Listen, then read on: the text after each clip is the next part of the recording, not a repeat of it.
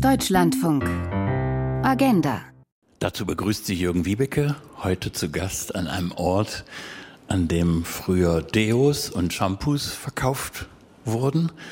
Es war nämlich mal ein Drogeriemarkt, aber jetzt wird der Leerstand genutzt, um Geschichten von Menschen zu erzählen, äh, zum Beispiel von denen, die vor dem Krieg in der Ukraine geflohen sind. Wir melden uns aus Augsburg, aus dem Ausstellungsraum Max 9. Zwischen Ankommen und Bleiben ist hier das Thema und damit auch unseres. Denn wir wollen am Beispiel Augsburg zeigen, wie es denen geht, die nun von Deutschland aus mit Bangen darauf schauen, was in der Ukraine geschieht. Wir wollen wissen, an welchem Punkt im Leben sie inzwischen stehen, gut anderthalb Jahre nach Kriegsbeginn und nach der Flucht aus der Ukraine. Und die großen Felder dazu sind ja klar, Wohnen, Arbeiten, Deutsch lernen, Kontakte. Was fällt Ihnen auf bei der Integration von Menschen aus der Ukraine. Was läuft in Ihren Augen gut und wo knirscht es? Wir wollen gerne Ihre Erfahrungen dazu später im Laufe der Sendung auch aufgreifen. Und deshalb nenne ich die Nummer unseres kostenfreien Hörertelefons 00800 4464 4464 00800 4464 4464 und per Mail erreichen Sie uns unter agenda@ deutschlandfunk.de. Agenda.deutschlandfunk.de.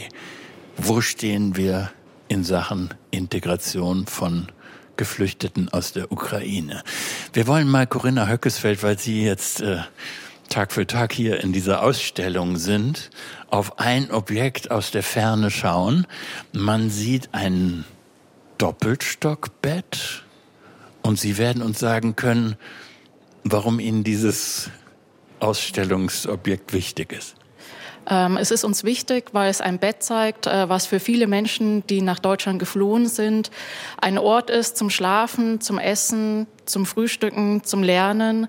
Ein Stockbett, was in vielen Unterkünften, in städtischen wie staatlichen, steht und der erste Ort des Ankommens für Geflüchtete aus der Ukraine, aber auch aus anderen Herkunftsländern wurde und ein Gegenbeispiel darstellt für das Wohnzimmer, das Gästezimmer, was gleichzeitig auch Ankommensort für viele Geflüchtete aus der Ukraine wurde. Wenn man privat untergekommen ist. Genau, wenn man privat untergekommen ist, was erstmals äh, letztes Jahr durch die Massenzustromsrichtlinie Richtlinie für Geflüchtete aus der Ukraine möglich wurde. Ja, eigentlich müssten wir auch noch über den Spind sprechen, der gleich neben diesem Doppelstockbett zu sehen ist. Genau, es ist ein kleiner Spind, ich würde sagen in einer Breite von 20 Zentimetern mit fünf Fächern, was dann der Ort ist, wo man all sein Hab und Gut, was man mitnehmen konnte, aufbewahren konnte. Genau.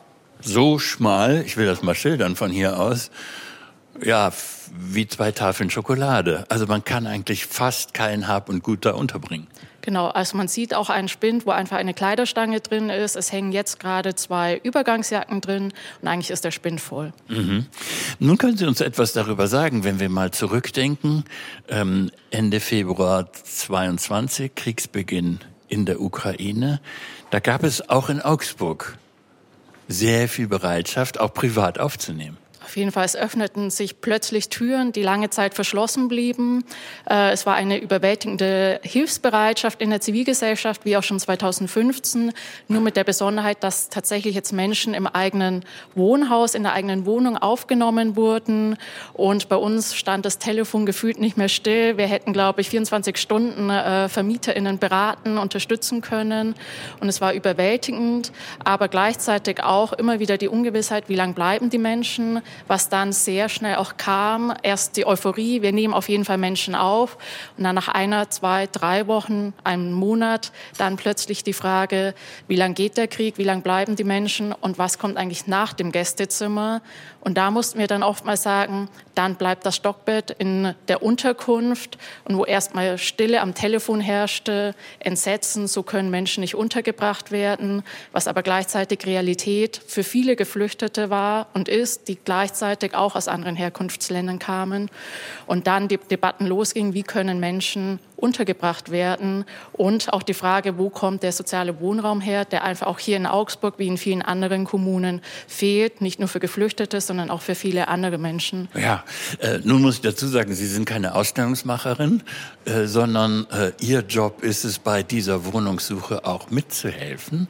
Und ähm, wenn Sie sagen, am Anfang gab es ganz viel Bereitschaft, das Telefon stand nicht mehr still, dann muss man ja auch einen Punkt dazu nehmen, dass viele gesagt haben, ja, wir würden das gerne auf Zeit machen. Ähm, war das so eine äh, innere Probezeit dann für Gastgeber, dass sie schauen wollten, wie kommen wir eigentlich miteinander klar? Ich glaube, das auf Zeit rührte vor allem daher, dass vielleicht auch ein Kinderzimmer gerade leer stand, äh, die Kinder unterm Semester beim Studieren waren, jetzt für eine bestimmte Zeit ein Raum zur Verfügung stand und es sich einfach auch ganz oft um ein Gästezimmer gehandelt hat und dass man jetzt nicht für äh, unbestimmte Zeit an im ersten Moment fremde Menschen vermieten möchte. Und da eher der Wille war, auf Zeit Menschen einfach bei sich zu beherbergen, als Gäste zu empfangen, weil, glaube ich, ganz viele davon ausgegangen sind, dass der Krieg in der Ukraine auch in, innerhalb von wenigen Wochen wieder vorbei ist. Das ist leider nicht so gekommen. Und die Situation heute in Augsburg ist so, dass etwa 1000 Menschen aus der Ukraine hier in dieser Stadt ähm, Quartier gefunden haben und wie die Situation ist, vor allem jenseits dieser privaten Unterkünfte, äh, davon hat sich Bettina Köster ein Bild gemacht. Wir sind jetzt hier im inneren Pfaffengässchen in Augsburg in der Altstadt in der Nähe des Doms und hier ist in einem ehemaligen Kloster eine Unterbringung von Ukrainerinnen und Ukrainern mit ihren Kindern teilweise und das ist hier ein ganz besonderer Ort, weil der nämlich sehr, sehr ruhig ist, zentral gelegen und einen Garten hat. Das heißt, hier können die Menschen, die hier vorübergehend leben, sich auch betätigen. Das ist nicht überall so, Frau Hüter von der Stadt Augsburg, oder?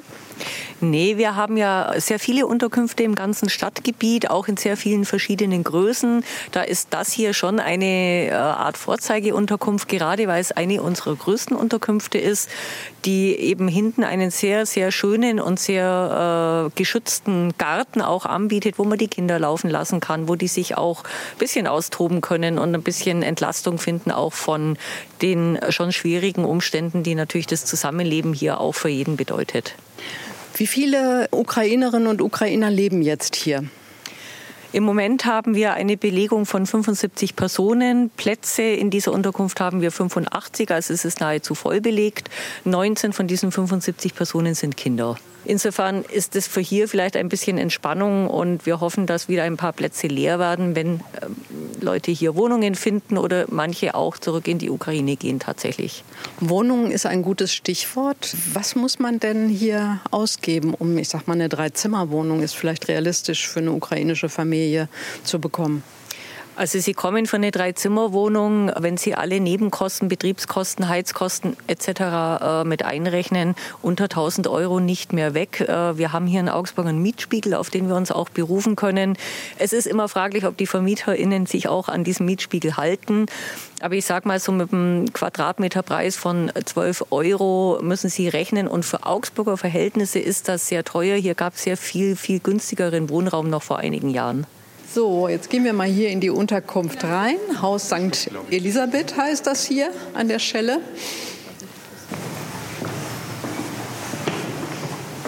Aufgeräumt, geputzt wird von den Bewohnerinnen selbst. Die haben hier so Putzdienste und legen großen Wert darauf, dass jeder ordentlich die Dienste einhält. Ja. Also das sieht man tatsächlich. Der Boden, der glänzt hier sogar. Gut, gehen wir mal weiter. Mhm, das ist eine Küche, das ist so eine kleine Einbauküche und wird es denn auch genutzt? Mhm. Ja, ja, die ukrainischen Frauen kochen sehr gerne. Ähm, die meisten haben hier Kinder. Sie müssen für ihre Kinder natürlich auch kochen und es wird richtig gekocht. Da kann man äh, auch ergänzen, weil das kann sein, dass das nicht ganz klar ist, in den Unterkünften, in den dezentralen Unterkünften, das sind ja keine Notunterkünfte. Das heißt, hier bekommen die kein Catering. Sie müssen im Grunde selber kochen.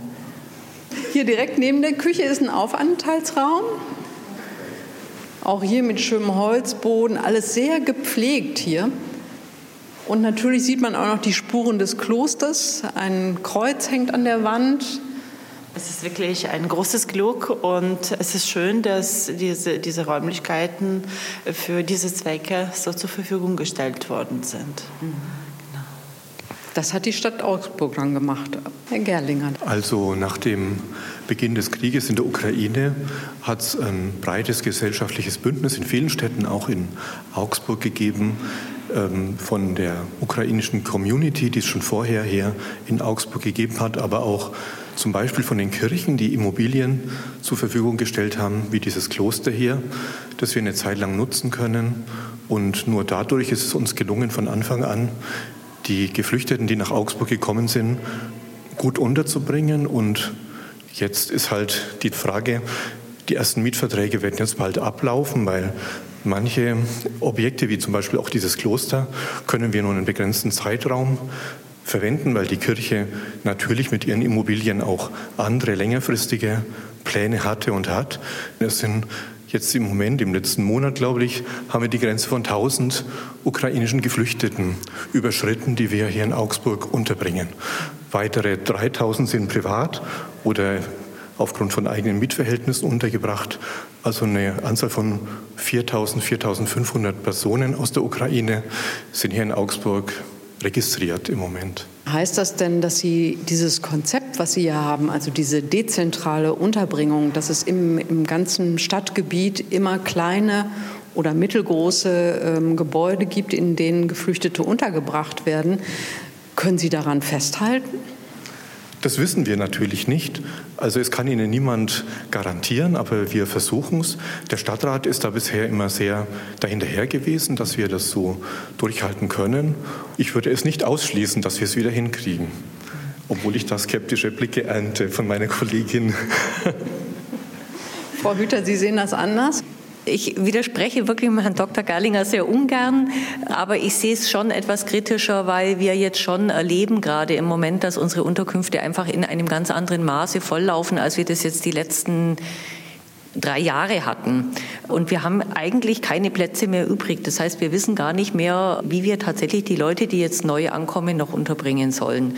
Das heißt, im Moment werden schon auch Optionen geprüft, einfach für den Notfall, falls es eben nicht gelingt und wir die Leute doch vielleicht vorübergehend in ein Zelt oder in eine Containerlösung unterbringen müssen.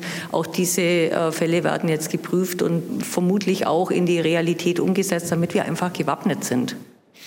Ja, das kann nun keiner wissen. Michael Hegele, Sie vermutlich auch nicht. Sie haben ja gerade die Ohren gespitzt, äh, als es um die Frage ging, äh, an welchem Punkt steht eigentlich die Stadt Augsburg. Sie waren äh, Leiter der Taskforce am Anfang des Krieges, als es darum ging, sehr schnell sehr viele Menschen unterzubringen, sind jetzt hier zuständig für ähm, Migration und Bildung. Ähm, das Symbol für die Schwierigkeiten von Städte von Städten und Gemeinden ist ja die Turnhalle.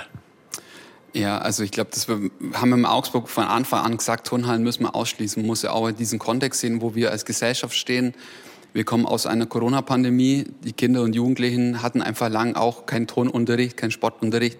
Von dem her war uns von Anfang an klar, das wollen wir vermeiden und haben äh, überall nachgefragt, gesucht, haben wir andere Unterkünfte, größere Unterkünfte als Notunterkünfte. Da reden wir jetzt nicht von den dezentralen Unterkünften, das läuft parallel, sondern einfach, wo viele Leute, es kamen ja einfach Busse, die mussten untergebracht werden, die Menschen, die in den Bussen waren. Und da brauchten wir große Unterkünfte. Und da haben wir andere Unterkünfte gefunden, die wir auch schnell ausgestattet haben, die auch dann lange bestimmten, glaube, ein Jahr auch so gelaufen sind, von wo aus wir Leute dann in die dezentralen Unterkünfte gebracht haben. Oder äh, die Corinne Höckesfeld hat es auch schon angesprochen, wo dann auch Geflüchtete, die bei Privaten untergekommen sind, aber die Privaten gesagt haben, sorry, dieses eine Bett ist jetzt, brauchen wir wieder andersweitig, ähm, dass die auch da wieder untergekommen sind. Wir sind ja neben diesen äh, 4500, haben wir, äh, die jetzt in Augsburg leben, gibt es ja auch noch die Ankerzentren, Zentren, das ist von der Regierung von Schwaben. Von da aus werden ja auch wieder viele Geflüchtete auf die verschiedensten Unterkünfte in Schwaben verteilt. Genau, und das sind ja dann Unterkünfte verschiedenster Nationalitäten. Äh, wie haben Sie es denn gehalten mit den Ukrainerinnen und Ukrainern? Haben Sie dafür gesorgt, dass sie unter sich bleiben oder hat das bei den Unterkünften keine Rolle gespielt? Das ist eine eine schwierige Frage, weil auf der einen Seite ist es so, dass wir keine Extrawürste machen wollen, weil wir, wir reden hier von Menschen, die in Not sind, die geflüchtet sind. Wir haben hier viele Menschen aus Syrien, aus Afghanistan, aus anderen Fluchtländern und eben auch aus Ukraine. Bei der Ukraine war es natürlich was anderes, weil die von Anfang an einen anderen Status haben. Und gleichzeitig müssen wir schon darauf achten. Es gibt Männerunterkünfte, es gibt Frauenunterkünfte, dass es für Familien speziell abgetrennte Räume gibt. Also da muss man sagen, da muss man jeweils im Einzelfall darauf achten, dass das auch passt. Weil es Konflikte geben kann. Natürlich, das kann es überall geben. Man muss sich das einfach vorstellen, wenn wir eine Unterkunft haben, wo 250 Menschen in der Notunterkunft äh, so, aber normalerweise sind ja die Augsburger Gegebenheiten 90 maximal in einer Unterkunft, aber selbst da, wenn man zusammen wohnt, da wird es immer Konflikte geben, egal wer da zusammen wohnt. Das ist vollkommen klar, ob es 90 junge ähm, Deutsche ohne Migrationsgeschichte sind oder mit oder mit Fluchtgeschichte. Und Fluchtgeschichte ist, bedeutet natürlich auch einfach nur Anspannung, psychische Anspannung, die die Person mitbringen. Man hat oft die Sorge, wie geht's in der Heimat? Darf ich wieder gehen? Also es ist ja quasi so ein Zwischenstadium. Von dem her ist es natürlich so, dass es da auch zu Konflikten kommt. Wir werden äh, den Komplex Wohnen bestimmt später nochmal wieder aufgreifen. Aber jetzt ähm, zunächst ein zweites wichtiges Feld, nämlich die Arbeit. Und äh, das, äh, wie es da um Integration inzwischen steht, das hat äh, Julia Kosiakova erforscht. Sie ist Professorin ähm, am IAB, am Institut für Arbeitsmarkt und Berufsforschung in Nürnberg, hört uns jetzt von dort aus zu. Guten Morgen, Frau Kosiakova. Guten Morgen, ich wäre gerne dabei vor Ort. Ja, aber immerhin sind Sie uns auf diese Weise äh, mit in der Runde ja, dabei. Leider habe ich dann in Kürze Lehre. Genau. Aber Sie können uns etwas sagen, an welchem Punkt ähm, wir inzwischen stehen, was, äh, was das Thema Arbeit betrifft. Das haben Sie betrachtet. Genau, also wir haben eine repräsentative Befragung durchgeführt mit Kooperationspartnern und ähm, haben ukrainische Geflüchtete schon zweimal befragt ähm, und äh, die letzte zur Verfügung stehende, stehende Daten kommen aus Frühjahr äh, 2023 und die zeigen, dass 18 Prozent der ukrainischen Geflüchteten äh, in erwerbsfähigem Alter, also im Frühjahr erwerbstätig waren.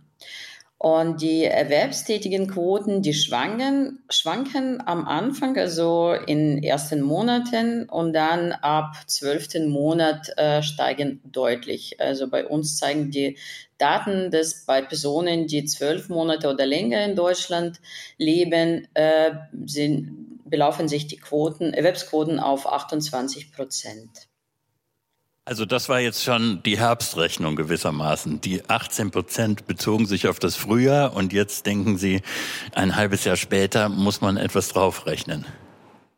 Ähm, ja, aber das ist alles wirklich abhängig von den individuellen Aufenthaltsdauer. Ja, also wir haben immer mehr Menschen, die äh, jeden Monat dazukommen und die neu dazugekommene haben, drücken die durchschnittliche Erwerbsquote immer nach unten.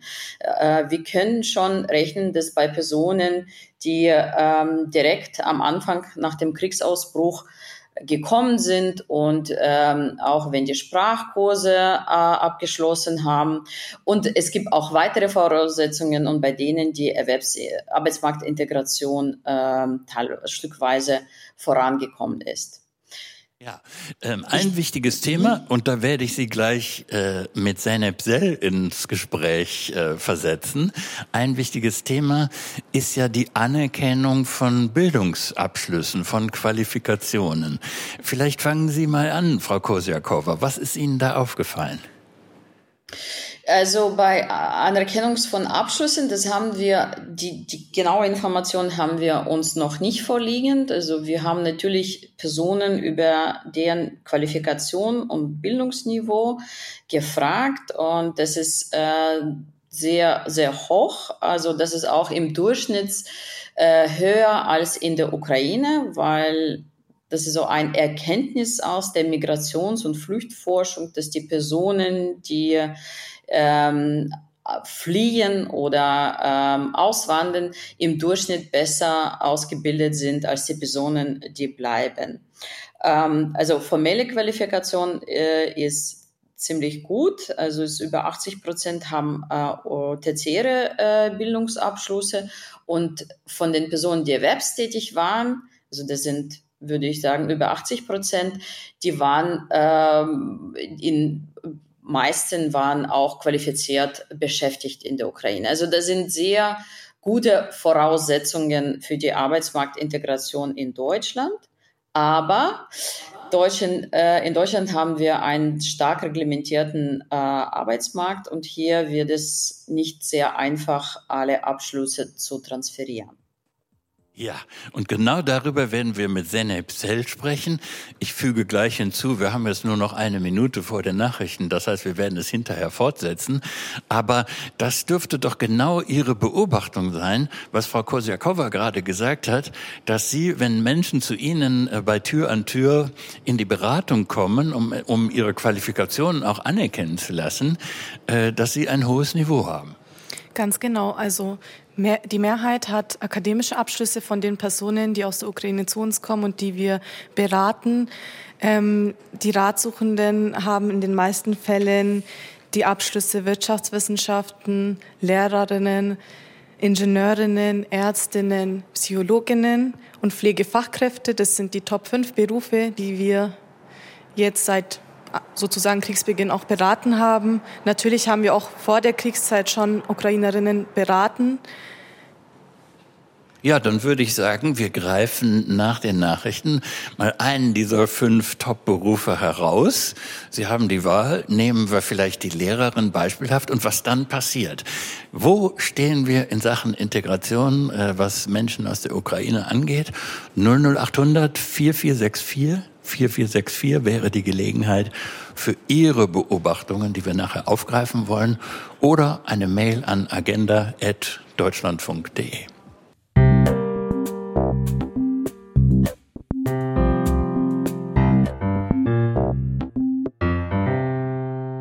Unser Thema heute in Agenda Arbeit, Sprache, Wohnen und Freunde wie die Integration von Kriegsflüchtlingen aus der Ukraine gelingen kann. Äh, am Mikrofon weiterhin Jürgen Wiebeke, heute zu Gast in Augsburg im Max 9. Hier geht es in einer Ausstellung um Ankommen und Bleiben. Wie erleben Sie die Lebensbedingungen von Geflüchteten aus der Ukraine? An welchem Punkt stehen wir in Sachen Integration? Die Frage geht auch an Sie, unsere Hörerinnen und Hörer. Und das, was Sie uns zu sagen haben, werden wir nachher aufgreifen, falls Sie 00800 4464 4464 wählen. Wir waren gerade beim Komplex Arbeit, wollten über das Problem sprechen, wie Qualifikationen aus der Ukraine hier anerkannt oder nicht anerkannt werden. Und Zeynep Sel, das ist genau ihre Arbeit, in dort beratend tätig zu sein, bei Tür an Tür. Und Sie hatten gesagt, es gibt die fünf Top-Berufe. Welchen wollen wir jetzt nehmen? Genau, also ich möchte ein Beispiel zu der Lehrerin oder Lehrerinnen geben. Ähm, wie auch vorhin erwähnt, das ist unter Platz zwei bei den am meisten beratenden Berufen bei uns. Ähm, das Problem dabei ist quasi, was die Personen meistens nicht wissen, wenn sie nach Deutschland kommen, dass es kein Anerkennungsverfahren für Lehrerinnen aus Drittstaaten, also nicht EU-Ländern gibt. Dies ist eigentlich ein großes Problem, wenn man, wie vorhin erwähnt, die Top 5 Berufe in Betracht zieht und dabei dann auch merkt, dass also die meisten Qualifikationen, die aus der Ukraine kommen, auch Lehrerinnen sind und es aber hierbei eben kein Anerkennungsverfahren gibt. Es gibt alternative Möglichkeiten, wie diese Menschen trotzdem in den Arbeitsmarkt kommen können, wie sie ähm, ohne Anerkennung als Lehrkraft oder Lehrerin arbeiten können. Darunter zum Beispiel als in, also in der Kinderbetreuung mit einer pädagogischen Einstufung oder als Drittkraft also das ist quasi eine ergänzende Lehrkraft im Unterricht, die aber meist mit befristeten Verträgen arbeitet und meist auch nicht in Vollzeit. Und das bedeutet ja auch, dass dann die Beschäftigung unter dem Qualifikationsniveau erfolgt, äh, äh, was die Person mal hatte. Ganz genau. Und dann mit allen Folgen, die das hat. Also geringere Bezahlung und eben auch, wenn Sie sagen Zeitverträge, oft eben ein Durchhangeln. Ganz genau. Also als ähm, der Krieg neu angefangen hat, gab es dann zwischenzeitlich auch äh, so Alternativen wie Willkommensklassen für Ukrainerinnen, wo die Schüler dann auch ähm, versorgt waren sozusagen und auch hier Unterricht bekommen haben. Da wurden auch ähm, teilweise ukrainische Lehrkräfte eingestellt, die aber schon seit längerer Zeit in Deutschland waren. Hierbei war auch das Problem dasselbe wie vorhin erwähnt. Es waren befristete Verträge. Die meisten sind schon bereits ausgelaufen, was uns von der Beratung bekannt ist. Ja, dann werden wir nachher vielleicht noch andere Beispiele aufgreifen können. Aber erstmal in, interessiert mich, Julia Kosiakova, was Sie jetzt als Forscherin, äh, die sich den Arbeitsmarkt betrachtet, äh, was Sie jetzt mit dieser konkreten Erfahrung aus Augsburg anfangen. Ob sich das einfädelt in das, was Sie auch beobachten. Also, äh, dass Frauen es schwieriger haben und insbesondere Frauen, die aus Bildungsbereich äh, kommen, also die, die Qualifikationen aus dem Bildungsbereich mitbringen. Das haben wir auch schon in Daten beobachtet und auch für die geflüchtete früheren Kohorten. Das sind genau die ähm, Berufe, wo es hackt, also wo einerseits es ist viel problematischer, wenn überhaupt, jetzt höre ich das, wenn überhaupt gar möglich, ähm, diese, diese, diese Beruf hierher zu transferieren und hier als Lehrerin oder Lehrer ähm, arbeiten anzufangen. Einerseits und zweiterseits, das braucht ganz andere Sprachniveaukenntnisse, also Deutschkenntnisse. Man kann nicht mit ähm, A1, A2-Niveau oder B1 ähm, einsteigen. Da braucht man schon viel fortgeschrittene Sprachkenntnisse und das alles verzögert, wenn nicht beeinträchtigt die Integration, Arbeitsmarktintegration von Frauen mit äh, Fluchtgeschichte. Und auch wir beobachten das Genau, also und Frauen haben auch ähm, ähm, etwas höhere oder ukrainische Frauen haben höhere Risiko ähm, unter ihren vorherigen Qualifikationen beschäftigt zu sein. Ähm, da sehen wir, dass rund 60 Prozent der erwerbstätigen Frauen aus der Ukraine, also der geflüchteten Frauen aus der Ukraine, sind wirklich unterqualifiziert beschäftigt. Und das ist, wie Sie schon sagten, es ist sehr problematisch, nicht nur in Bezug auf niedrigere Löhne oder schlechtere Arbeitsmarktbedingungen, aber auch für diesen Aufstieg in der Gesellschaft, äh, für ähm, für Gesundheit, für Wohlbefinden, äh, für soziale Teilhabe. Also das hat langfristige Konsequenzen. Und hier einerseits kann man sagen, es ist wichtig, dass man überhaupt erst anfängt und langsam aufsteigen kann Gleichzeitig muss es, es kann zur Sackgasse werden, dass die Personen quasi stecken bleiben in diesen äh, unterqualifizierten Beschäftigungen. Und das ist die Sorge. Also dafür, Politik muss dafür sorgen, dass es nicht der Fall wird und die Menschen in der Tat sich über die Zeit verbessern können. Wir sollten uns unbedingt vornehmen, für nachher im Laufe der Sendung auch mal das Beispiel der Pflegefachkraft zu wählen, von der wir ja wissen, äh, dass sie ähm, unabhängig jetzt von der Lebenssituation von Ukrainerinnen sehr begehrt in dieser Gesellschaft ist, weil äh, diese Fachkräfte so dringend gesucht werden. Und dann äh, schauen wir mal, wie das läuft. Aber jetzt möchte ich gerne Max Reinhardt vorstellen, der beim Deutschen Jugendinstitut ähm, beforscht hat, wie einzelne Kommunen, es waren glaube ich zehn oder zwölf, äh, zehn genau, ähm, Integrationsleistungen organisiert haben. Und wenn Sie jetzt diesen Komplex nehmen, den wir zuletzt ähm, gehört haben, ist das etwas, wozu Sie auch etwas beitragen können? Also was wir festgestellt haben, ist, das ähm, ist ja jetzt auch immer wieder bestätigt worden, die hohe Bildungsaffinität der ähm, Ukrainerinnen, auch der Kinder und Jugendlichen.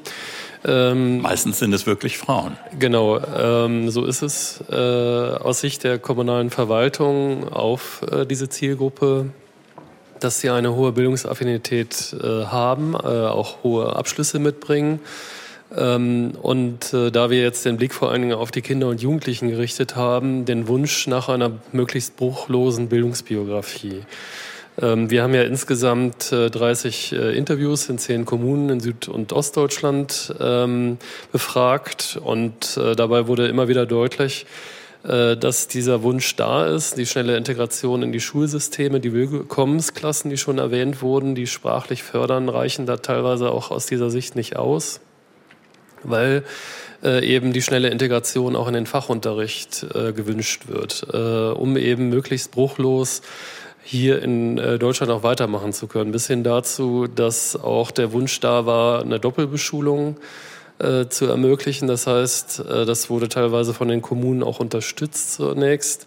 Ähm, es gibt ja Schulpflicht, deswegen war es dann beides am Ende. Also Doppelbeschulung heißt auch, äh, digital den Unterricht in der Ukraine weiterzuführen und gleichzeitig dann hier später mit der Schulpflicht in die Schule zu gehen und damit natürlich auch eine Doppelbelastung zu haben. Aber sowas zu organisieren, sowas überhaupt zu wollen, zeigt ja sehr eindeutig diese hohe Bildungsaffinität auch der Mütter, auch der Kinder und Jugendlichen. Ja, das muss man sich vorstellen aus der Perspektive der Kinder.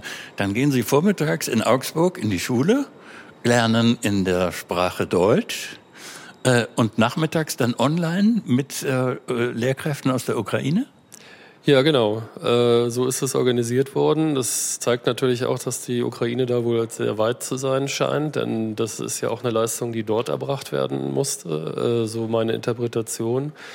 Ähm, und das ist natürlich auch ein hoher Aufwand. Das ist sehr aufwendig, aber eben auch dieser Wunsch, ähm, wahrscheinlich auch mit einer äh, Rückkehrperspektive äh, dann die Möglichkeit zu haben, Abschluss zu haben und nicht ähm, eben darunter sozusagen zu leiden, die Kinder und Jugendlichen äh, darunter leiden, äh, dass sie dann eben einen Bruch in ihrer Biografie haben und äh, deswegen gar nicht anschlussfähig sind an weitere Integration ins Bildungssystem oder aber eben in den Arbeitsmarkt in der Ukraine. Weil der Wunsch nach Rückkehr ist natürlich vorhanden, auch wenn es eine große äh, Gruppe gibt, die sich vorstellen kann, in Deutschland zu bleiben. Frau Kosiakowa, ich möchte für den Moment mal die Tatsache nutzen, dass Sie ja selber ähm, aus der Ukraine stammen und nun auch in der Situation sind, dass aus Ihrer Familie Menschen nach Kriegsbeginn nach Deutschland gekommen sind. Bei dem, was wir bislang besprochen haben, was beobachten Sie dann bei den Menschen, die Ihnen jetzt besonders nahe und anvertraut sind? Was taucht da auf? Ja, also ich kann die Situation mit diesen, äh, mit der Schule gerne diskutieren. Ich hoffe, dass das ist nur anekdotische Evidenz und gilt nur für die äh, eine Schule in Nürnberg. Ähm, also was man von Anfang äh, gemacht hat, es Kinder dürften die Brückenklassen und regulären und Unterricht besuchen. Ich finde das wichtig, weil äh, ausschließlich Brückenklassen, da gibt es auch ähm, Erfahrung aus früheren Flü Flü Flüchtkohorten, dass die negative äh, Auswirkung für, ähm, für Kinder und deren Integration in das Schulsystem haben kann. Und was ich jetzt beobachtet habe, es war, wie gesagt, am Anfang war mein äh, Neffe in diese Brückenklasse, unreguläre Klasse, äh, aber dann nach drei Monaten wurde Teilnahme in regulären Klassen abgebrochen und die ukrainischen Kinder waren alle nur in Brückenklasse, so ein halbes Jahr oder so. Und das äh, ist eine Art von Abschottung, also da gibt es keinen Kontakt mit anderen, sagen wir so, einheimischen Kindern und dadurch können schon von Anfang an in diesem jungen Alter Grenzen äh, aufgesetzt werden. Also die Kinder werden integrieren nicht in die so normales Leben, normalen Schulunterricht. Und die anderen Kinder quasi haben auch, also miteinander, es entsteht einfach kein Kontakt und äh, auf Dauer finde ich das ganz, ganz, ganz kritisch ähm, für beide Seiten. Ja, äh, ich denke, das kann Michael Hegele kommentieren, weil er ja nun bei der Stadt Augsburg äh, äh, zuallererst auch zuständig ist für die Systeme Kita und Schule. Und das sind die Systeme, in denen es quietscht. Ja, das sind die Systeme, die quietschen und wir kriegen das, also das Thema, was gerade besprochen wurde, trifft ja beides zu. Erstmal das Thema Fachkräfte. Unser größtes Problem sind einfach, dass wir zu viele Kraft, äh, Fachkräfte, äh, zu wenig Fachkräfte im Bildungsbereich haben. Das ist, stellt uns eigentlich vor die größte Herausforderung gerade aktuell. Wir haben es äh, relativ zügig auch geschafft, ukrainische Geflüchtete an den Kitas einzustellen. Das heißt, wir haben so, so, so Willkommenskitas aufgemacht, extra dazu, wo die auch arbeiten konnten, weil es eben anerkennungsmäßig anders gar nicht ging. Und das Sprachthema ist nämlich auch ein Thema, das ist vollkommen klar. Und auch in der Schule ist das äh, ein großes Thema. Wir haben einfach zu wenige, zu wenige Fachkräfte, um die Leute gut beschulen zu können. In Augsburg geht es noch einigermaßen. Das ist so. Dass wir haben eigentlich genügend Lehrkräfte gerade aktuell da. Aber gerade in der Kita hätten wir jetzt erstmalig genügend Plätze geschaffen, aber wir haben das Fachpersonal nicht. Aber zu dem Punkt, den Frau Kosiakova genannt hat, äh, mit dem Hinweis darauf, dass sie das nicht beforscht hat, sondern dass das sozusagen äh, persönliche Beobachtung aus dem Nahbereich ist, dass es dann eben Separierung gibt in der Schule. Würde ich das, wenn ich jetzt heute Vormittag in Augsburger Schulen klingeln würde, auch bemerken?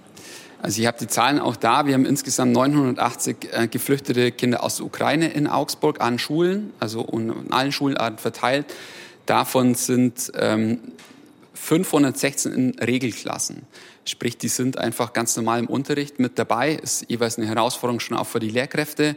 Unsere Rückmeldung ist jedoch, dass relativ schnell die Sprache auch gelernt wird und dass das eher funktioniert, natürlich mit großen Herausforderungen. Ähm, es sind noch 192 in äh, Brückenklassen, die gerade genannt äh, wurden auch so, aber das wird natürlich immer weniger werden, gehen wir jetzt mal davon aus. Und dann gibt es noch 272 in Sprachförderklassen, wo es speziell nochmal auf die Sprache geht. Das heißt, wir nehmen das Bild der Brücke in der Weise, dass man auch hofft, dass die Brücke möglichst kurz ist und dass es dann eben den Regelbetrieb gibt. Das ist genau der Punkt. Also das wollen wir einfach auch haben und das müssen wir auch so machen. Ähm, wir haben das von anderen Erfahrungen, äh, von anderen Fluchtbewegungen natürlich auch. Wir müssen schon schauen, dass es in den Regelbetrieb geht. Gleichwohl das ist mir auch nochmal ganz wichtig zu sagen. Wir haben eine ganz große äh, ukrainische Community auch schon in Augsburg gehabt vor der Fluchtbewegung. Es gibt eine Samstagsschule vom ukrainischen Verein, der das auch noch macht. Ähm, die Kinder werden auch oder viele haben einfach noch Bezug zur Ukraine und wollen auch das beibehalten. Ich finde, der Titel dieses Ortes hier zwischen Ankommen und Bleiben trifft es auch da. Also auf der einen Seite wollen die Leute sich jetzt hier auch integrieren, aber so ganz ist es auch noch nicht klar mit der Hoffnung, wir wollen auch wieder zurück. Ja, genau das ist ja das, worüber wir auch noch sprechen müssen, äh, diesen Schwebezustand zwischen Ankommen und Bleiben. Und ähm, natürlich ist es so, dass es für viele auch jetzt noch nicht möglich wäre, an einer Runde wie hier im Radio teilzunehmen. Aber immerhin, äh, Bettina Köster hat sich gestern getroffen mit ein paar Frauen im Café und mal horchen, jetzt wollen wir mal horchen, was die uns eigentlich zu sagen haben. Ich bin jetzt hier in der Stadtbücherei mit vier Ukrainerinnen verabredet. Wir haben hier ein lauschiges Plätzchen zwischen Buchregalen und vielen, vielen Büchern hier ähm, gefunden. Und ich frage Sie jetzt einfach mal nach Ihrem Namen und dass Sie sich selber kurz vorstellen und was Sie gerade hier machen in Augsburg. Ich heiße Helena Jerömina. Ich bin 42 Jahre alt. In Augsburg bin ich zusammen mit zwei Söhnen. Und momentan äh, arbeite ich für SKM, das ist ein sozialer katholischer Verband. Und ich betreue die geflüchteten Ukrainer in den zentralen Unterkünften. Ich heiße Alexandra. Ich wohne jetzt äh, in Friedberg mit meinem 40-jährigen äh, Sohn. Jetzt besuche ich einen Deutschkurs. Mein Name ist Irina Nikulina. Ich wohne auch in Friedberg mit meiner Mutter und meiner 18-jährigen Tochter. ja, und hier in Augsburg äh, helfe ich bei deutsch-ukrainischen Dialog. Ich arbeite mit Leuten. Und auch äh, besuche ich Berufssprachkurs äh, hier in Augsburg. Ich heiße Nicole. Nawitska Merkulova ist mein Nachname. Ich bin 29 Jahre alt und ich äh, lebe seit einem Jahr und halb in Deutschland äh, mit äh, meiner Familie. Ich habe zwei Kinder, einen Sohn und eine Tochter und ich bin äh, Freiwillige im ukrainischen Verein. So ich arbeite als Musiklehrerin in ukrainischen Samstagsschule. Wie ist Ihr Lebensgefühl jetzt hier? Fühlen Sie sich angekommen in Deutschland? Haben Sie das Gefühl, das ist ein neues Zuhause? Am Anfang haben wir natürlich einige Schwierigkeiten. Äh, wir äh, kannten nicht die Sprache. Wir hatten keine Bekannten hier. Aber dann besuchten wir ähm, alle, alle Treffen für ukrainische Menschen, die in Augsburg äh, stattfanden. Ich las äh, viele Nachrichten in, in der WhatsApp-Gruppe oder bei äh, Facebook über die Stadt, über das Land, äh, über deutsche ähm, äh, Gesetze. Und äh, dann werden es äh, ein bisschen leichter.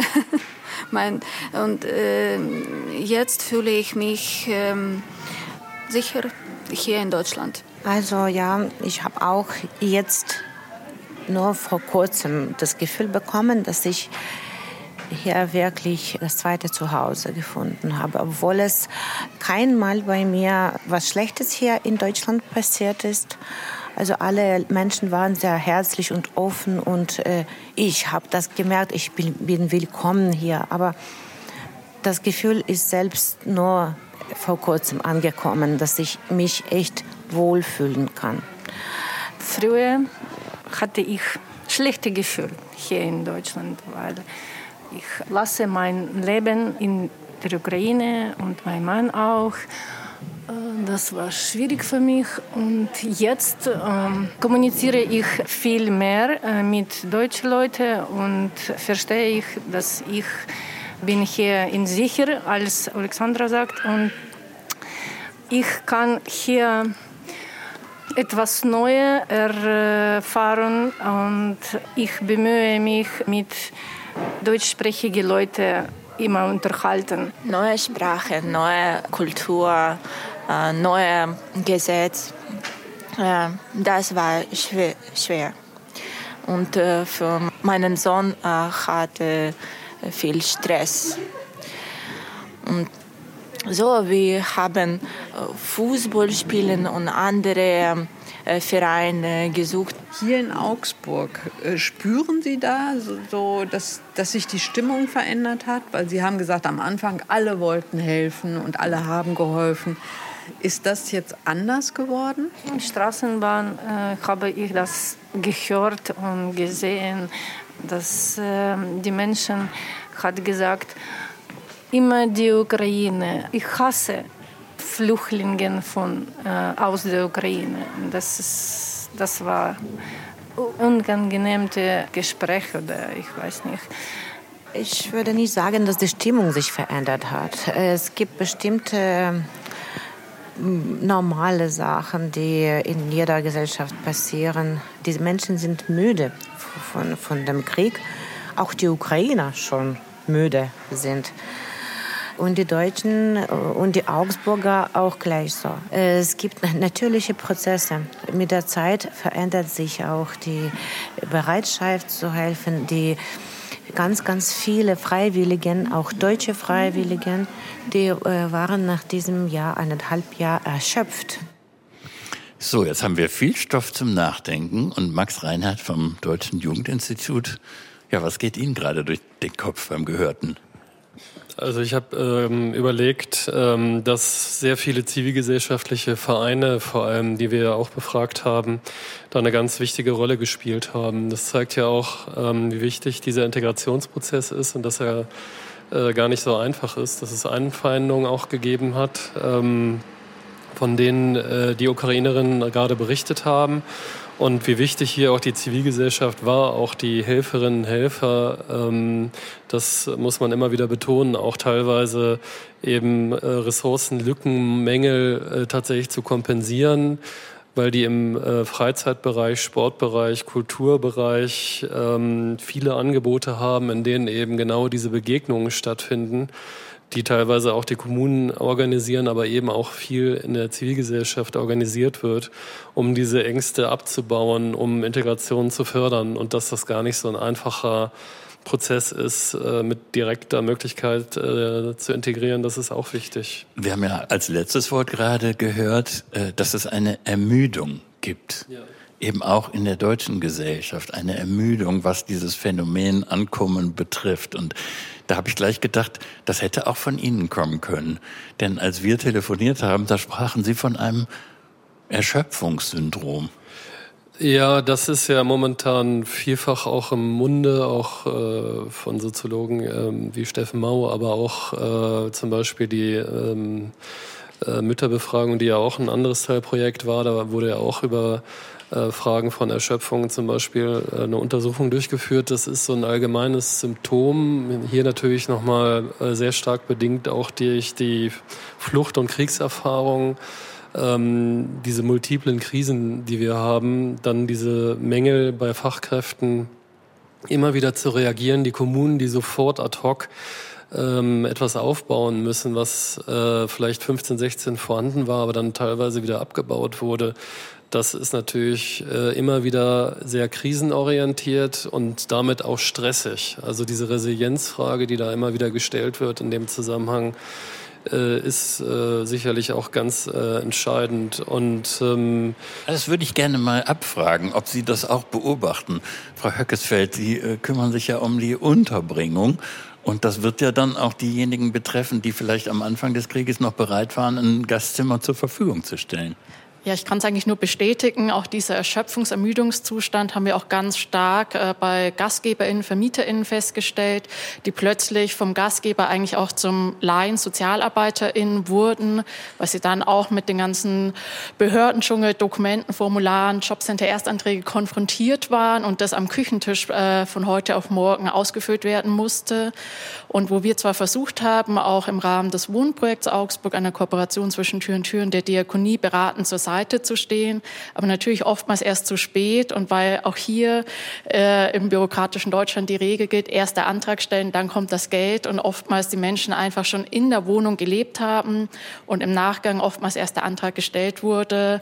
Und wo Prozesse eigentlich Schritt drei wurde vor Schritt eins gemacht. Äh, und das hat sehr, sehr viele ermüdet, erschöpft. Und wo wir ganz oft auch in unseren durchgeführten Interviews festgestellt haben, dass viele Menschen gesagt haben, die persönlichen Begegnungen, die waren wahnsinnig wert wertvoll. Wir würden es jederzeit wieder machen, aber nicht aufgrund dieses Behördendschungels, mit dem wir einfach am Küchentisch, am Wohnzimmertisch von heute auf morgen konfrontiert waren. Ja, das ist jetzt die Seite der Zivilgesellschaft. Sie aus der Behörde, Herr Hegele, werden das wahrscheinlich auch bei den eigenen Leuten merken. Ich habe übrigens nur noch ganz wenig Zeit. Ich, ich halte mich kurz. Natürlich ist die Verwaltung eh angespannt seit Corona. Es war Wahnsinn. Es ist immer wieder eine neue Thematik. Das ist ganz klar. Und da kommen wir vielleicht auch gleich noch drauf. Ich glaube, man muss es mehr als Daueraufgabe sehen, als jeweils einen Kurzsprint hinzulegen. Gut, dass wir gleich noch eine halbe Stunde haben, um die Dinge zu vertiefen. Wer noch etwas beisteuern möchte zu der Frage, wo wir stehen in Sachen Integration, was Menschen aus der Ukraine betrifft, 00800 4464 4464. Nach den Nachrichten sind wir zurück in Augsburg. Deutschlandfunk. Agenda. Der Krieg in der Ukraine geht jetzt allmählich schon auf den zweiten Jahrestag zu, ohne dass sich ein Ende abzeichnet. Folglich wird für die meisten Menschen aus dem Land, die hierher geflohen sind, auch weiterhin gelten, dass sie sich in einem biografischen Schwebezustand befinden zwischen Ankommen und Bleiben. Und so heißt ja auch die Ausstellung, die hier in den Räumlichkeiten läuft, aus denen wir uns melden in Augsburg aus dem Max 9. Unser Thema in Agenda Arbeit, Sprache, Wohnen und Freunde wie die Integration von Kriegsflüchtlingen aus der Ukraine gelingen kann. Am Mikrofon Jürgen Wiebeke. Willkommen zu unserer Schlussrunde.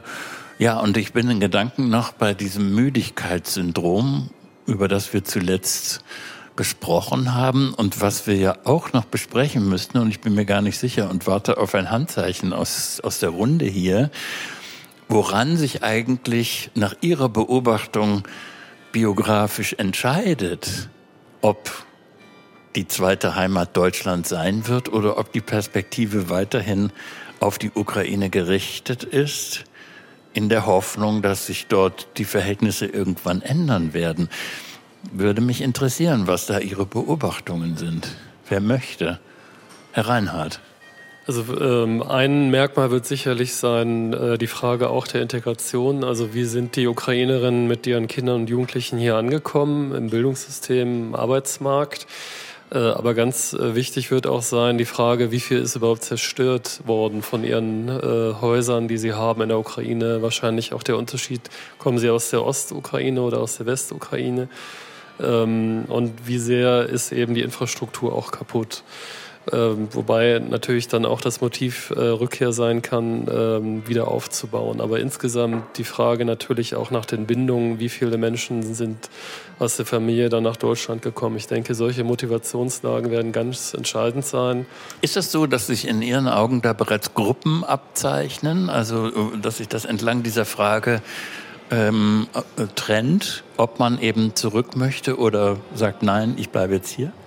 Also wir haben aus Sicht der kommunalen Verwaltung und Zivilgesellschaft so zwei Gruppen identifiziert. Eine Gruppe, die sehr schnell gesagt hat, sie möchte auf jeden Fall hier bleiben. Und eine Gruppe, die Deutschland eben als Zwischenstation sieht und das vom Kriegsverlauf auch abhängig macht, ob sie wirklich zurückkehren wird. Und natürlich auch die Frage, äh, wann der Krieg zu Ende geht. Eigentlich müsste man das ja bemerken, Frau Höckesfeld, an der Art und Weise, wie Menschen sich einrichten, wenn sie tatsächlich eine Wohnung bekommen. Genau, das wollte ich gerade noch ergänzen. Ich glaube, ein Bleiben entscheidet sich vor allem daran, ob sie auch ein eigenes Zuhause, ihre eigenen Verwände finden und sich dort auch wohlfühlen. Das merken wir schon bei anderen Fluchtgruppen in der Vergangenheit, dass die eigene Wohnung, der Rückzugsort, gerade wenn äh, Kinder in einem Familienverbund sind, ganz, ganz wichtig sind, weil diese Ruhe, diese Privatsphäre einfach in den Unterkünften nicht gewährleistet ist. Ich habe es vorher eingangs beschrieben mit dem Stockbett, was zugleich Wohnzimmer, Lernzimmer, Kinderzimmer zu zugleich ist und was in meinen Augen kein Ort sein kann, wo Kinder aufwachsen, wo sie in Ruhe Hausaufgaben machen können oder sich auch auf die B1-Prüfung vom Integrationskurs vorbereiten. Und da spielt einfach die eigene Wohnung eine ganz, ganz wichtige Rolle, die natürlich auch aufgrund des angespannten Wohnungsmarktes nicht nur für Geflüchtete, aber auch besonders dort, weil da auch die Mehrfachdiskriminierungen die Suche zusätzlich erschweren, in ganz, ganz weite Ferne rückt. Mhm. Und aber es sind alle Felder, die hineinspielen, auch wiederum die Arbeit. Und wir wollen nicht vergessen, Frau Sell, wir wollten ja noch über äh, die Pflegefachkraft als Beispiel sprechen. Wenn äh, Integration im Beruf gelingt, ist das ein Faktor, der das Hierbleiben wahrscheinlich eher bestärkt. Was passiert äh, auf diesem Feld? Ganz genau. Also die gelungene Arbeitsmarktintegration ist auch ein Bereich, was den Leuten dann nochmal zeigt, dass sie hier auch angekommen sind und ihr eigenes Geld verdienen können, was wir auch aus der Beratung so mitbekommen, wenn wir jetzt E-Mails bekommen oder Anfragen, wo die Leute meistens schreiben, ähm, ich brauche die Beratung so schnell wie möglich, ich möchte gleich wieder in meinem Beruf arbeiten, ich bin jetzt auch schon B1, also Sprachniveau fertig, bin schon beim B2-Kurs etc. Ähm, man musste, müsste sich hier auch tatsächlich die Zeitschiene ansehen, die seit Beginn des Krieges bis jetzt vorangeschritten ist. Die ist definitiv zu kurz, um den ähm, Fachkräften, Fachkräften zu ermöglichen, dass sie in die qualifizierte Arbeit kommen. Das darf man immer nicht vergessen, weil man liest und hört meistens, ähm, dass die Leute noch nicht in der Arbeit sind, dass sie noch nicht arbeiten oder dass sie noch Geld vom Jobcenter beziehen. Aber man muss in Betracht ziehen, dass der Anerkennungsprozess, das Anerkennungsverfahren ein sehr langwieriger und komplexer Prozess ist, der sich ähm, dementsprechend auch abhängig von verschiedenen Faktoren gestaltet, wie zum Beispiel auch die Sprachkenntnisse. Wenn wir jetzt zum Beispiel der Pflegefachkraft zurückkommen, ähm, muss man erstmal im Hinterkopf behalten, dass eine Fachkraft, also eine Pflegefachkraft, die das Anerkennungsverfahren starten möchte, ähm, für die Anerkennung des B2-Sprachniveau benötigt. Man muss auch Dann muss man auch erstmal den Sprachkurs bekommen. Gelingt das ohne weiteres in Augsburg oder gibt es da auch Wartezeiten? Ähm, da gibt es, soweit ich von den Personen, die wir beraten, gehört habe, tatsächlich manchmal Wartezeiten. Die Personen wissen nicht ganz genau, ähm, welche Kursträger gibt es.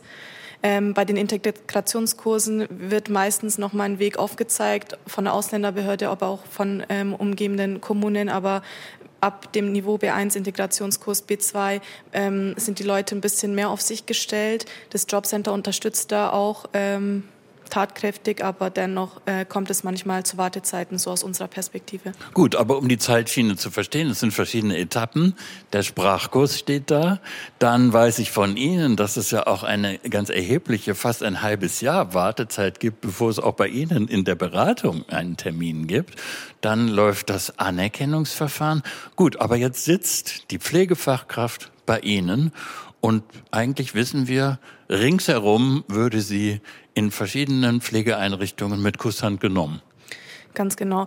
Ähm, tatsächlich ist es so, was wir auch manchmal mitbekommen, dass Personen schon als Helfer äh, anfangen zu arbeiten im Pflegebereich, aber dann dementsprechend nicht ähm, bildungsadäquat bezahlt werden.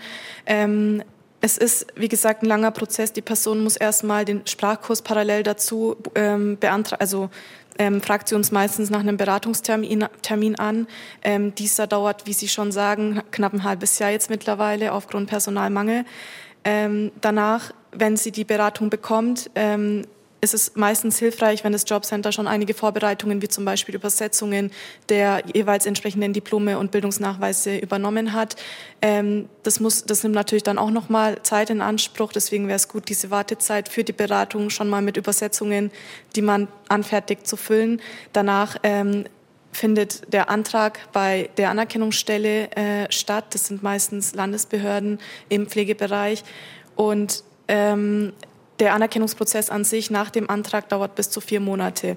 Dann kommt es darauf an, wie viel Berufserfahrung die Person mitbringt, wie die Qualifikation bewertet wird. Es kann sein, dass Defizite, also ähm, ich sage mal Unterschiede zur deutschen Pflegefachkraftausbildung bestehen. Diese müssen dann ausgeglichen werden durch Qualifizierungsmaßnahmen beispielsweise. Ähm, und diese Qualifizierungsmaßnahmen sind sehr individuell abhängig und können auch schon mal bis zu eineinhalb Jahren dauern, je nach der Ausbildung, die die Person eben mitbringt. Also es wird immer komplizierter und allmählich verstehe ich, warum der Behördendschungel hier in der Ausstellung das allererste Objekt ist. Äh, Frau Kosiakowa, Sie können als Arbeitsmarktforscherin das vielleicht auch mal aus Ihrer Perspektive kommentieren, was Sie gerade von Frau Sell gehört haben. Da ich, äh, es ist genau, was wir alles beobachten, diese, diese Ankommenprozesse, diese Arbeitsmarktintegrationsprozesse, insbesondere in qualifikationsadäquate Beschäftigung, dauern einfach und dauern nicht, weil die Menschen nicht gut genug sind, sondern weil äh, teilweise oder ein, ein großes Teil von diesem Prozess ist die Komplexität und Bürokratie äh, in Deutschland. Aber ich würde gerne nochmal auf die, auf die vier äh, Ukrainerinnen zurückgehen, über die, die wir vor der vor Nachrichten ähm, gehört haben. Also man, man konnte schon mitbekommen, das ist keine gewünschte Migration. Also bei geflüchteten Menschen, das ist keine gewünschte Migration. Die müssen von einem auf anderen Tag der Heimat verlassen, Netzwerke, übliche Komfortzone. Es entstehen ganz häufig ganz ähm, viele Familientrennungen. Nichtsdestotrotz, äh, man hört, die Frauen sind sehr motiviert. Die haben alle versucht, Deutsch zu sprechen, auch wenn das mit Akzent, mit äh, Sprachbarrieren, die, die äh, erzählen, dass die kommen, versuchen in Kontakt zu kommen, auch in Kontakt zu Deutschen. Und dann, was mich sehr ähm, berührt hat, äh, die versuchen auch teilweise diskriminierende oder rassistische Einstellungen zu rechtfertigen durch Müdigkeit und bei aller Liebe die Müdigkeit von der Flucht vor Krieg kann man nicht recht, also dadurch kann man nicht die Diskriminierung und Rassismus rechtfertigen, was äh, immer häufiger passiert in Deutschland. Ja, danke, dass Sie das noch gesagt haben. Und jetzt wollen wir mal schauen, was sich bei uns am Telefon und per Mail geregt hat als Reaktion auf das Gehörte. Dörte Hindrichs wird es zusammentragen. Ja, es gab viele Reaktionen von Hörerinnen und Hörern, die auch durchaus persönliche Erfahrungen haben mit ukrainischen Geflüchteten. Eine Hörerin hat geschrieben, sie hätte anderthalb Jahre eine WG mit äh, zwei ukrainischen Familien geführt und dort einen sehr großen Integrationswillen erlebt und auch gemerkt, dass viele Flüchtlinge doch fast alle wieder zurück wollen. Deshalb sei die Sprachschule so wichtig und danach muss aber auch eine Arbeitsintegration erfolgen. Sonst fehlt der nötige Austausch Austausch mit der Gesellschaft, schreibt sie. Und dieser Austausch, der ist auf ganz vielen Ebenen gegeben. Eine andere Hörerin schreibt, ähm, die Sprachkenntnisse seien ihm sehr wichtig und viele Kontakte. Und sie hat ähm, gern das gemacht mit einer ukrainischen Haushaltshilfe, einschließlich Hausaufgabenhilfe, als sie dann endlich einen Sprachkurs bekam. Es sei fast unmöglich, eine vernünftige Haushaltshilfe über die Pflegestufe bekommen, wenn man sich nicht so schade für diese Arbeit und ist und sei es vorübergehend, wären beiden Seiten ja geholfen. Das ist das Stichwort Pflege, was ja auch vorhin schon viel. Dieser Schwebezustand, den ja viele Geflüchtete berichten, ähm, den äh, spiegeln auch viele Hörer wieder. Und einige fragen auch, warum richtet man nicht ukrainische Klassen ein mit den vorhandenen ukrainischen Lehrerinnen? Man sollte die Menschen fragen, ob sie hier bleiben oder zurückgehen wollen und ob, inwieweit da eine Integration überhaupt gewünscht ist. Stichwort Integration in den Arbeitsmarkt ist auch immer wieder wichtig. Es hapert äh, diesbezüglich. Hier war eine Zahl, dass das Schwäbische Tageblatt äh, kürzlich vermeldet hat, äh, dass von den 1300 Ukrainern in Tübingen lediglich 30 einer Arbeit nachgehen. Das ähm, beschäftigt auch Arbeitgeber. Eine andere Frage geht in die Richtung, ähm, jemand möchte gerne wissen, ob die Arbeitsämter über das Bürgergeld hierfür besondere Eingliederungszuschüsse an die Arbeitgeber zahlen, in welcher Höhe und wie lange das gehen würde. Also gibt es da Möglichkeiten, dass auch Arbeitgeber ganz gezielt ukrainische Geflüchtete anstellen können. Ein anderer Hörer ist mit einer Ukrainerin verheiratet. Sie ist Lehrerin und bekommt bisher keine qualifizierte Arbeit. Das Jobcenter bietet ihr nichts in der Richtung an und sie würde allerdings gerne als Lehrerin für ukrainische Kinder arbeiten und fragt, wohin sie sich wenden kann. Und ein anderes Stichwort noch Schule. Ähm, viele Lehrerinnen und Lehrer sagen, es sei sehr schwierig mit der Integration ähm, in der ukrainischen, von ukrainischen Geflüchteten. Die Heterogenität in den deutschen Klassen sei schon so verschieden, dass man dort an die Grenzen stößt und es sei unheimlich schwer, die ukrainischen Kinder und die Deutschen zusammen zu unterrichten. Ein Vorschlag wäre, dass die Integration besser auch bei außerschulischen Angeboten noch geht, wo man sich in verschiedenen Gruppen engagieren kann. Das sind so die Erfahrungen zusammengesammelt hier von Hörerinnen und Hörerinnenseite und damit zurück nach Augsburg. Besten Dank, Dörte Hinrichs. Mal schauen, was wir von dem Strauß schaffen.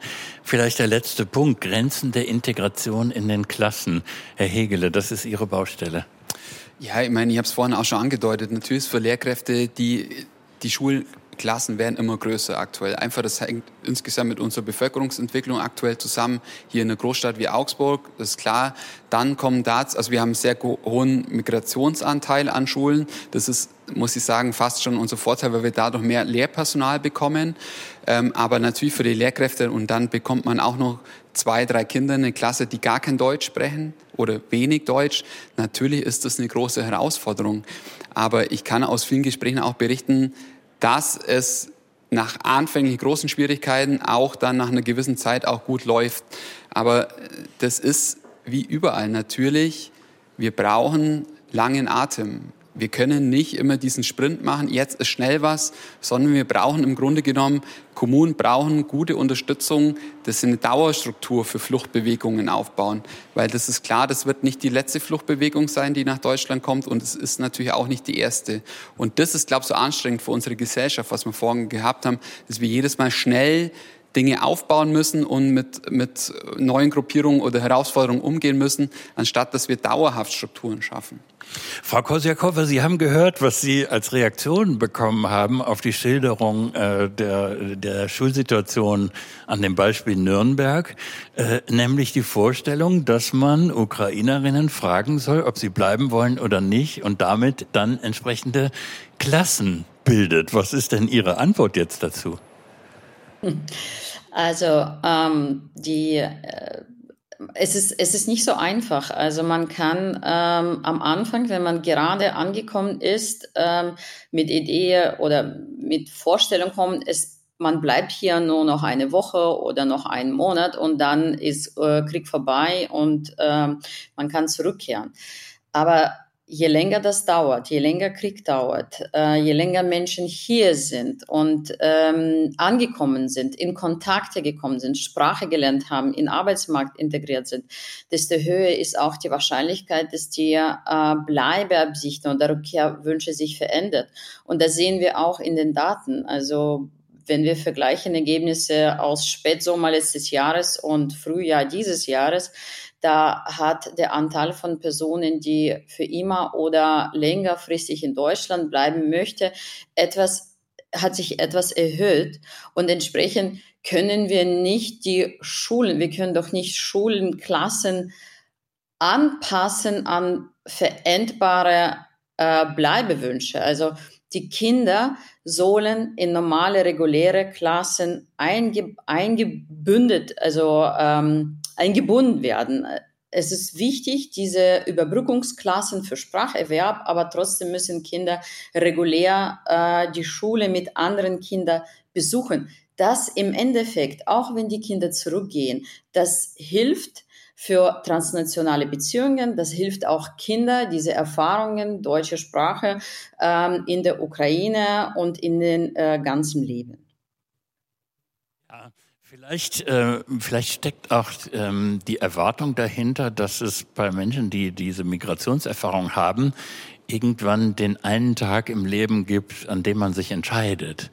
Und wenn man aber schon die allererste äh, Generation der türkischen Gastarbeiter nimmt, da wird, wird man auch biografisch feststellen bei den meisten, dass es nicht den einen Tag gegeben hat, sondern dass es ein Prozess war. Und irgendwann schaut man sein Leben an. Sie lächeln jetzt, Frau Sell, weil ich wahrscheinlich irgendwie auch Ihre Familiengeschichte miterzähle. Äh, dann schaut man sein Leben an und fragt sich, wann, wann haben wir eigentlich innerlich die Koffer ausgepackt? Ganz genau. Also dies erfolgte tatsächlich, als man auch gemerkt hat, dass man äh, diese Akzeptanz in der Gesellschaft auch steigt, dass es ähm, also dass es ich sag mal, üblicher wird der Kontakt zu Türken, zwischen Deutschen und Türken, jetzt aus meiner Sicht. Und indem man merkt, dass man die Sprache gut kann, dass man es vielleicht besser kann als die eigentliche Muttersprache. Sprache ist wieder mal ein großer Faktor, wie auch die Vorredner schon gesagt haben. Aber auch natürlich die Arbeitsmarktintegration. Also hätte ich hier oder mein Vater hier keine Arbeit gehabt, dann wäre er wahrscheinlich höchstwahrscheinlich zurückgegangen, was aber nicht der Fall war. Aber Sie haben auch registriert, also dass die Figur der ukrainischen Lehrerin eine Resonanz ausgelöst hat bei denen, die uns jetzt hier zugehört haben. Und zu dieser Idee, dass man ukrainische Klassen bildet, gehört ja auch, äh, dass es dann eine Beschäftigung gibt für die ukrainischen Lehrerinnen. Was machen wir jetzt? Das ist tatsächlich ein großes Dilemma, auch ein großer Punkt. Ähm, ich persönlich wüsste jetzt heute nicht, was man dagegen machen kann. Ähm, ich, ich kann es jetzt auch nur aus der Sicht aus Bayern quasi betrachten. Ich glaube, in anderen Bundesländern läuft es auch ganz anders mit der Lehreranerkennung ab. Aber hier tatsächlich ähm, gibt es dann, dann nur die Alternative mit alternativen Beschäftigungen oder dann nochmal erneut ein Studium zu beginnen, eventuell einige Fächer anrechnen zu, zu lassen von Lehrern, die aus der Ukraine kommen und hier nochmal ein Lehramtsstudium bezogen auf zwei Hauptfächer zu studieren. Nochmal das aufgreifend, was wir gehört haben. Ähm, da wurde es offenkundig, wurde die äh, Arbeitsquote als gering empfunden.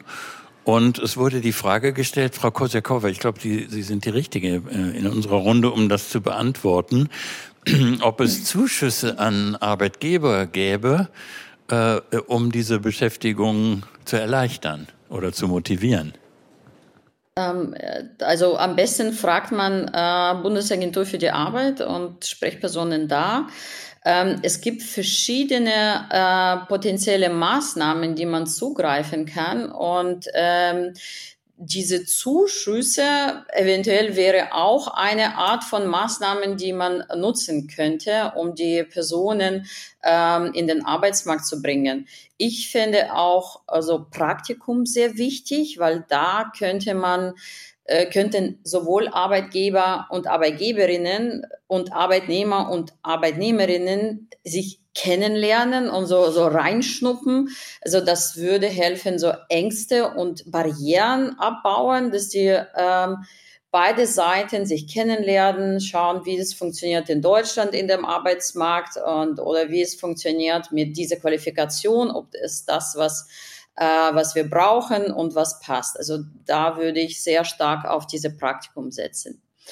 Ähm, ich habe aber eine Frage in die Runde zurück, also ins Bezug auf die Anerkennungsverfahren von Lehrkräften. Ähm, wäre nicht jetzt guter Zeitpunkt zu erschaffen, so diese Anerkennungsverfahren in Bayern, wenn das dann in potenziell in anderen Bundesländern gibt, warum dann nicht in Bayern? Wäre das nicht jetzt eine der Lösungen, dass wir äh, unser System etwas verändern und anpassen und offener werden für die Lehrerinnen und Lehrer aus Drittstaaten.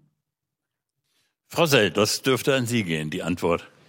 Ja, tatsächlich. Das ist ein Punkt, der uns von der Anerkennungsberatung jetzt schon also jahrelang eigentlich beschäftigt, wo wir uns immer wieder denken, warum, weshalb. Es gibt natürlich Begründungen, die sagen, es muss eine Lehrkraft sein, die nach europäischem System oder die nach deutschem System ihre Ausbildung hier abgelegt hat, die das Staatsexamen abgelegt hat. Aber im Endeffekt ähm, könnte man schon alternative Maßnahmen dazu finden und sagen, auch im, im Hinblick, dass es halt eben die zweitgrößte Berufsgruppe ist, die jetzt in Deutschland anwesend ist von den Ukrainern, aber auch andere Drittstaatslehrer, wie beispielsweise aus der Türkei oder ähm, was mir jetzt auch bekannt ist aus Syrien, gibt es genauso ähm, Leute, die hier gerne wieder in den Beruf einsteigen würden und nachdem eben die erforderlichen Kenntnisse wie Deutschkenntnisse oder zwei Hauptfächer vorhanden sind, warum sollte dies eigentlich nicht möglich sein? Gut, äh, damit wir uns jetzt nicht zu sehr fixieren auf die Figur der ukrainischen Lehrerin, ist das ja auch ein systematisches Problem, Frau Kosiakova, äh, in bestimmten Berufen, dass man meint, äh, bestimmte Standards eben auch halten zu müssen und deswegen die Anerkennung halt nicht allzu leicht haben möchte, sondern eben auch auf diesen Standards besteht.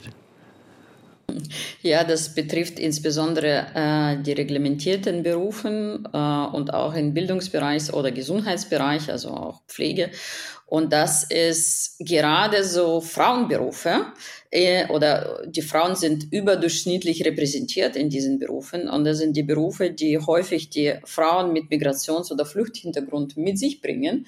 Und das macht für die auch nicht einfacher, hier im deutschen Arbeitsmarkt qualifikationsadäquat äh, anzukommen. Ich nehme aus dieser Sendung mit, dass wir äh, einen Zwischenstand allenfalls erfasst haben, dass wir nun ausgerechnet in eine Phase der äh, gesellschaftlichen Ermüdung hineingeraten sind, um das nun auch nochmal aufzugreifen. Deswegen zum Schluss in den letzten beiden Minuten die ähm, ja, fantasievollere Antwort. Was wäre denn, wenn wir jetzt in einem Jahr hier wären oder in fünf Jahren? Womit rechnen Sie, Herr Hegele? Also, wenn Sie mich vor fünf Jahren gefragt hätten, wie werden die nächsten fünf Jahre ausschauen, dann hätte ich Ihnen wahrscheinlich was ganz anderes erzählt, was passiert ist. Von dem her ist unsere Gesellschaft einfach gerade, wir haben es schon gesagt, sehr angespannt. Es passieren sehr viele Konflikte. Ich wiederhole mich, mir wäre es einfach wichtig, dass wir uns aus Deutschland auf dass die Kommunen sich darauf vorbereiten oder ausgestattet werden, dass wir einfach, dass das kein einzelner Konflikt ist, sondern dass wir in einem vielfältigen Land leben und das auch gut so ist. Wir leben hier in Augsburg in der Friedensstadt. Das heißt, wir haben hier auch noch eine besondere Verpflichtung und wir müssen uns auf eine Daueraufgabe vorbereiten. Das, das klingt zwar wie ein Schlusswort, aber ich weiß, dass Herr Reinhardt auch noch was auf, den, auf der Zunge hat.